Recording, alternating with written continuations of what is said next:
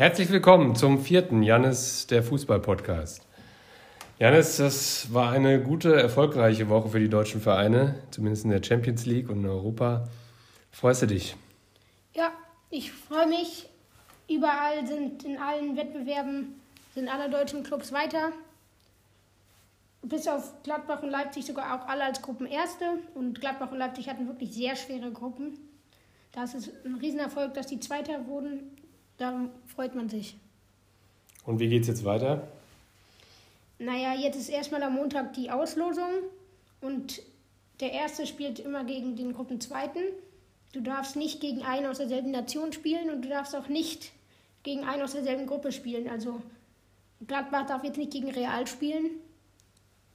Ja, und dann wird ausgelost und ähm, im Februar und März sind dann die Achtelfinaltermine.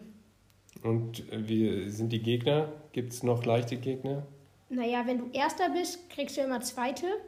Und da gibt es dann schon noch ein paar relativ einfache Gegner mit Porto, Bergamo, Sevilla und Lazio Rom.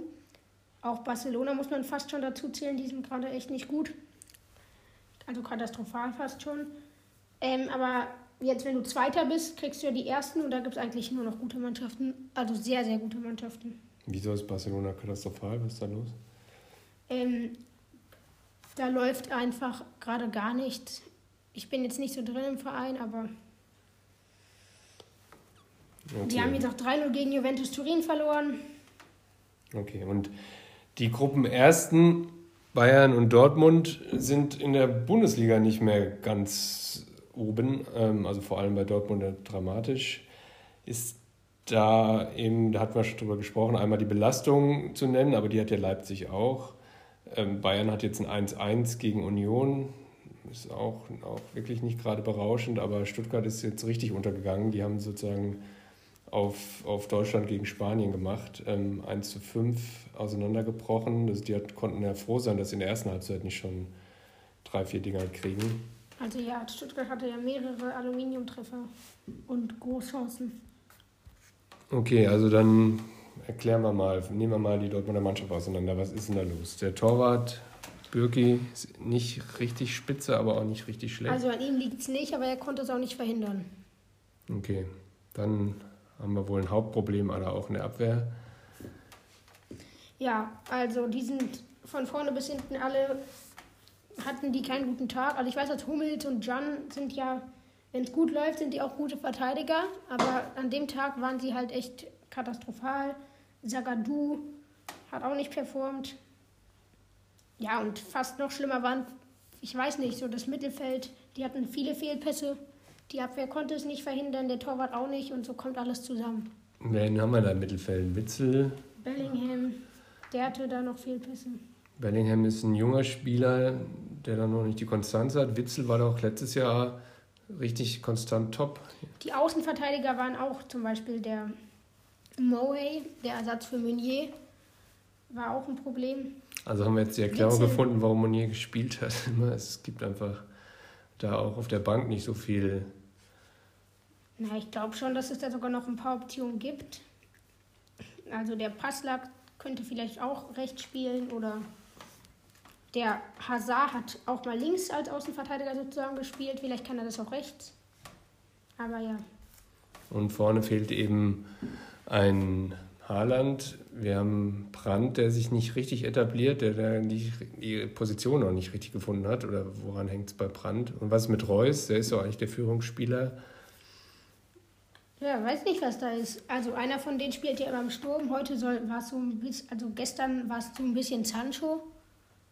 Die holen sich immer einen anderen, aber irgendwie klappen tut es ja nicht. Ja, Sancho ist ja der nächste Fall. Letztes Jahr, Vielleicht weiß nicht sollten wie viel... sie Mokoko mal in die Startelf stellen, aber der wird bestimmt auch nicht jeder Halsbringer werden. Mhm. Aber der hat schon seine guten Aktionen. Also dann sind wir bei dem Thema, das wir letzte Woche schon besprochen haben. Wir haben Lucien Favre.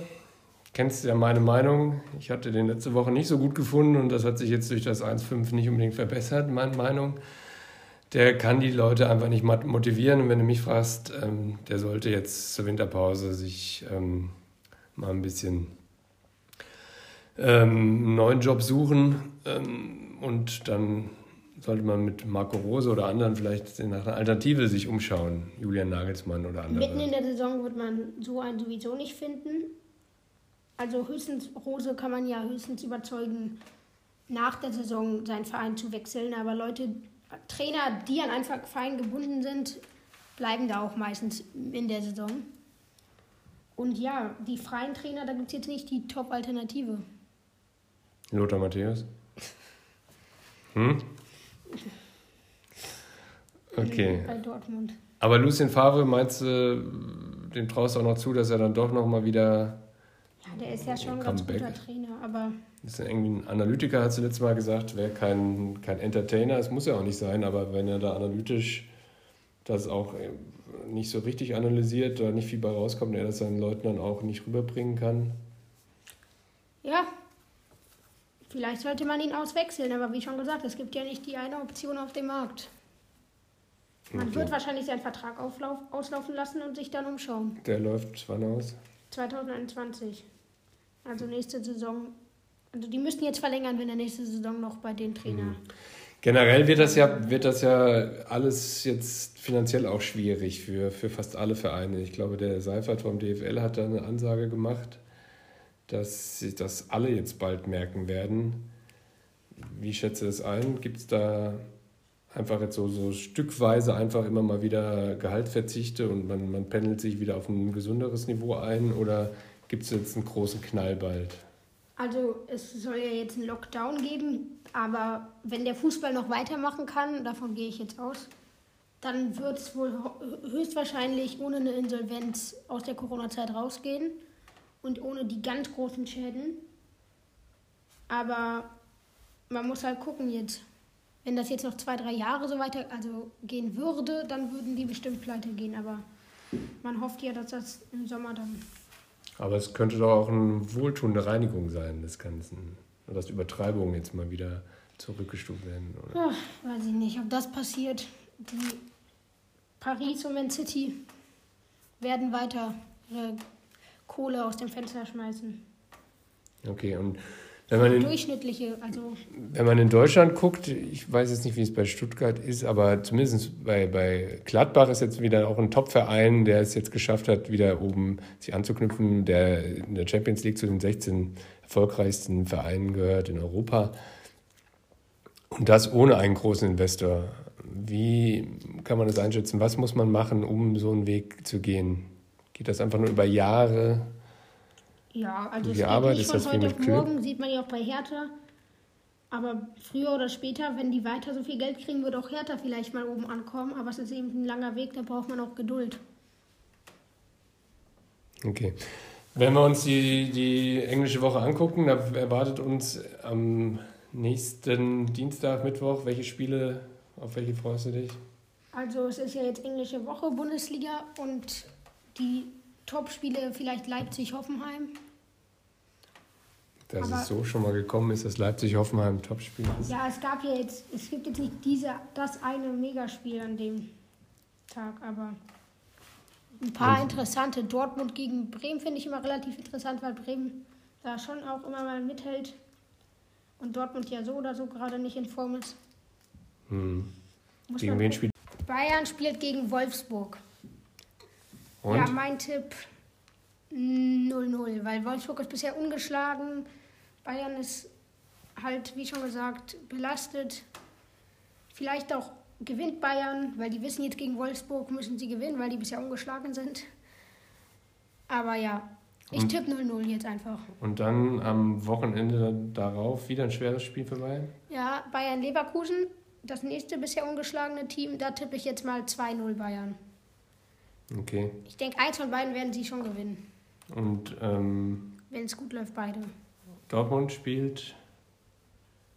Dortmund spielt gegen Union am Samstag und gegen Bremen jetzt, habe ich ja schon gesagt. Mhm, und Union, das wird dann auch schon wieder schwierig. Also könnte die Diskussion dann nächste Woche schon wieder eine ganz andere sein.